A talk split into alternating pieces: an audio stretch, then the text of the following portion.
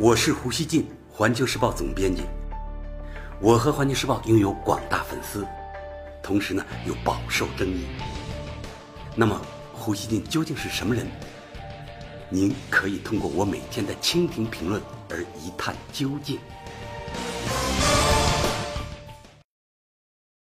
大家好，读完条款的事儿，很多人呢一定听说了。美国与墨西哥、加拿大十月初宣布达成贸易协定，其中一条规定，如果三方中任何一方与非市场化国家达成自贸协定，那么另外两方可以退出美墨加自贸协定，这就是人们说的毒丸条款。虽然美墨加协定没有说非市场化国家指的是谁。但美国商务部长罗斯事后挑明，他指的就是中国，并称美国要将这一做法向美国与其他国家的自贸协定推广。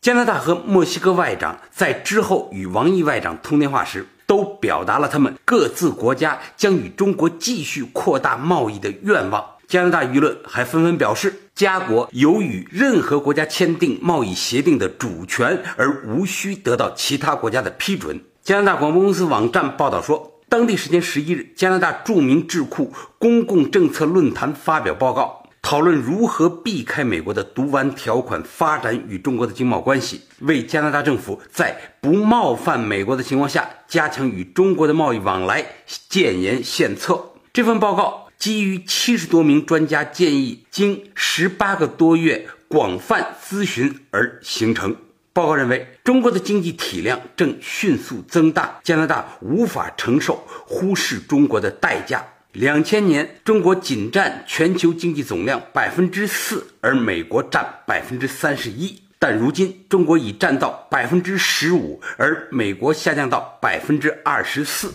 目前，加拿大商品出口仍然依赖美国。如果加拿大致力于实现贸易多样化，渥太华就必须与中国加强交往。最后，报告得出结论称，加拿大可选择外科手术般逐行业、逐个行业，就是啊，与中国探讨贸易协议的方式，比如可达成几项涵盖农业、食品、天然气和教育等众多行业的目标明确的协议。因为如果要与像中国这样复杂的国家达成涵盖一切的贸易协定，必须需要一个长期复杂的过程。而针对美商务部长罗斯强调的，美国要将这一毒丸条款向美国与其他国家的自贸协定推广，有分析认为，美国要实现这一点很不容易。事实上，德国等欧洲国家在对外贸易上与美国有很明显的分歧，比如购买俄国和伊朗能源商品，德日等主要工业国对美国的经济依赖相对较低。同时，他们的产品与美国有相对优势的那些产品呢，有些类同，所以呢，他们与美国产品的市场竞争很激烈。而且，欧日需要维护自己在经贸上的独立性，在与美国保持经贸往来的同时，也需要与其他国家多做生意。例如，近来欧洲国家和日本商界、政府都表示希望参与“一带一路”和亚投行等项目。欧洲呢，也在寻求建立独立于美元的国际结算体系。新加坡海峡时报也发表文章说，美国针对中国的毒丸毫无意义，毒丸条款是特朗普政府试图实现孤立中国的手段之一，但这是个坏主意。也许呢，它能孤立中国并伤及中国经济，但这对美国经济有何好处尚不清楚。新加坡这个《海峡时报》呢，还是觉得美国的这一招呢，也许能够在对中国施压上奏效啊。他认为，如果西方的目标是使中国开放并变得更市场经济，那中国与别国的自由贸易理应受到鼓励而非阻碍。与中国达成的每个贸易协定都有助于其更接近成为市场经济。此外，当今全球贸易近四分之三与与供应链相关，贸易不仅是在国家间展开，还在公司和企业之间。贸易关系不受地理限制，比如在墨西哥有许多美国投资的企业，他们把产品呢再卖到美国市场，但其所处供应链也包括位于中国的供应商，因为中国呢。是墨西哥的第二大商品供应方，墨中贸易越自由，此类供应链运行效率就越高。如果限制此类贸易，比如阻止中墨达成自由贸易协定，就会扭曲企业的选择，最终呢造成生产成本的提高。有些后果呢要由美国消费者承担。如果在供应链的世界里施加贸易壁垒，那必将是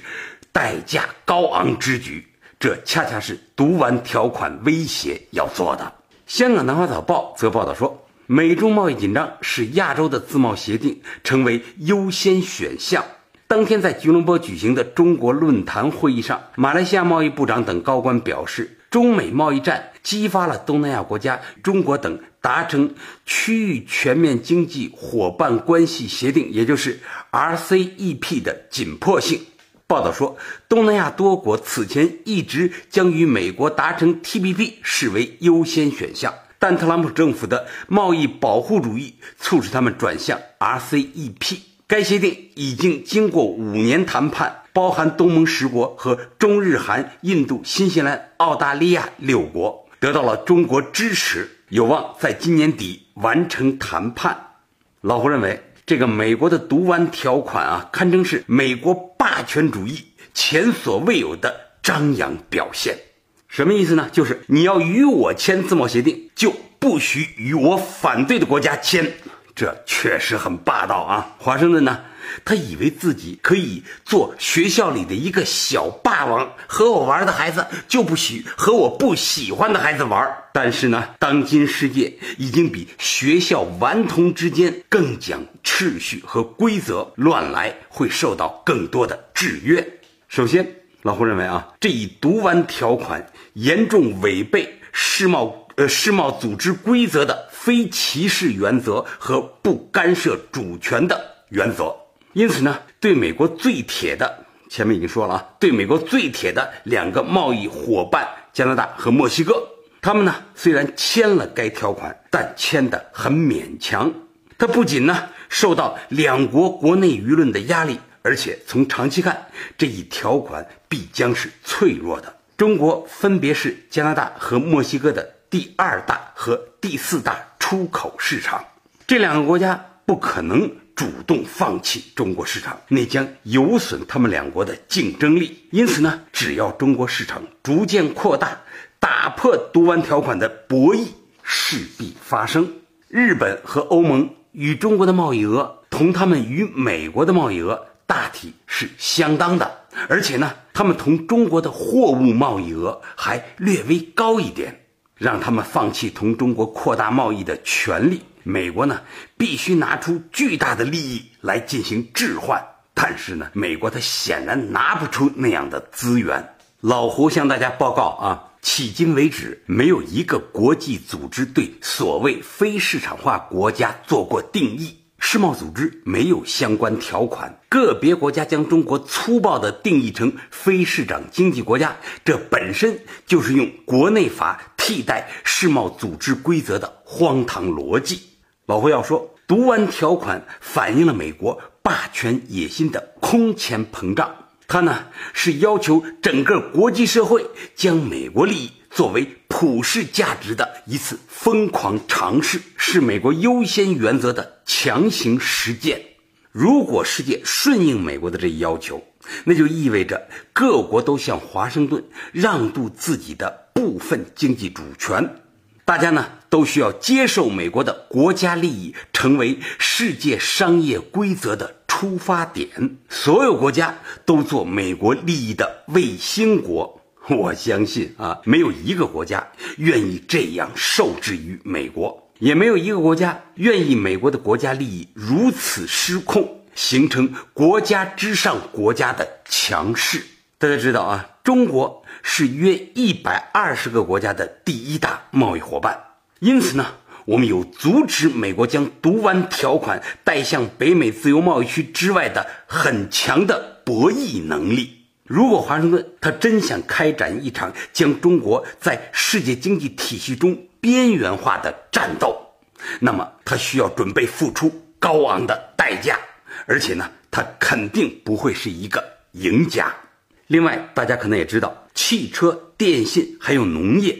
是当今世界大国最关心的市场。在这几个领域呢，中国现在都已经是世界第一大市场。我记得中国的这个一年的汽车销售量是两千七百多万辆，而美国大约是一千七八百万辆，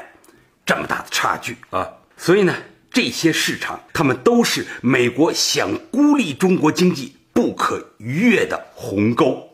美方近来的疯狂表现，我认为呢，给中国敲响了非常及时的警钟，那就是中国必须要进一步搞好经济，加速扩大本国消费市场。中国的市场规模目前呢，与美国大体持平，只要我们能做到再向前跨出一步，市场总规模明显比美国大出一块。那样的话，美国的贸易施压图谋就将自行瓦解。这一点呢不容易做到，但是并不是中国做不到的。最后呢，老虎想说，让我们把中国的大部分精力都集中到提高经济动能和扩大市场规模这个方向上来，这对挫败美国对华战略遏制野心的意义将是决定性的。感谢收听今天的火焰不乱语，咱们下期见。